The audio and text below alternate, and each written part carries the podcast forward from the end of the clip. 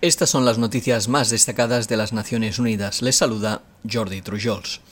El secretario general de la ONU está muy preocupado por la situación que se está viviendo en la central nuclear de Zaporizhia y sus alrededores en el sur de Ucrania. Antonio Guterres pidió este jueves a las partes implicadas que usen el sentido común y la razón y que no emprendan ninguna acción que pueda poner en peligro la integridad física, la seguridad o la protección de la central nuclear, la mayor planta de su tipo en Europa. Guterres destacó que lamentablemente, en lugar de una desescalada, en los últimos días se ha informado de nuevos incidentes muy preocupantes que de continuar podrían conducir al desastre. El titular de la ONU pidió el cese de cualquier actividad militar cerca de la central nuclear e instó a retirar todo el personal y el equipo militar de la planta y evitar cualquier otro tipo de despliegue de fuerzas o equipos en el lugar. El secretario general de la ONU dijo que la instalación no debe formar parte de ninguna operación militar y destacó la necesidad de llegar a un acuerdo urgente a nivel técnico que establezca un perímetro seguro de desmilitarización y garantice la seguridad de la zona. El empleo juvenil sigue recuperándose a un ritmo lento, destaca un nuevo informe de la Organización Internacional del Trabajo que confirma que la pandemia del COVID-19 ha perjudicado a los jóvenes más que a cualquier otro grupo poblacional. El informe del organismo pronostica que durante este año habrá 73 millones de jóvenes desempleados en todo el mundo, lo que constituye una leve mejora respecto a los 75 millones de desocupados en 2021, pero una cifra que todavía sobrepasa en 6 millones los registros anteriores al inicio de la pandemia en 2019. El número de jóvenes que ni estudia ni trabaja creció por encima del 23% en 2020, el último año del que se poseen registros, y la previsión de empleo juvenil femenino para el 2022 presenta peores perspectivas que el masculino, con un 27,4% para las mujeres y un 40% para los hombres. El porcentaje de desempleo juvenil en América Latina alcanzaría el 20,5% en 2022.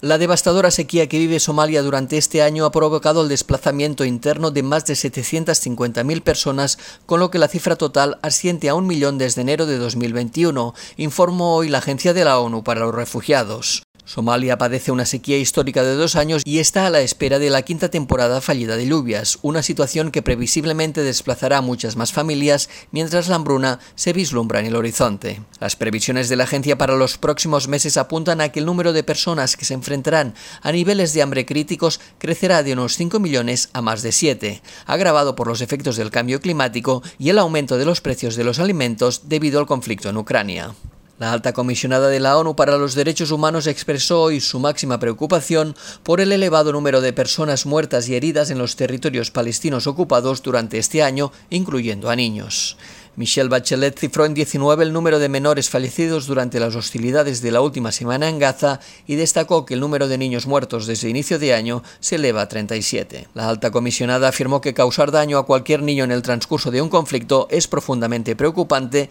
y que el asesinato y la mutilación de tantos niños este año es inconcebible. Bachelet también señaló que el uso generalizado de munición real por parte de las fuerzas israelíes durante las operaciones destinadas a mantener el orden público en Cisjordania ha provocado un alarmante aumento de víctimas mortales palestinas en 2022. La alta comisionada pidió que se investigue de forma rápida, independiente, imparcial, exhaustiva y transparente todos los incidentes en los que haya habido muertos o heridos.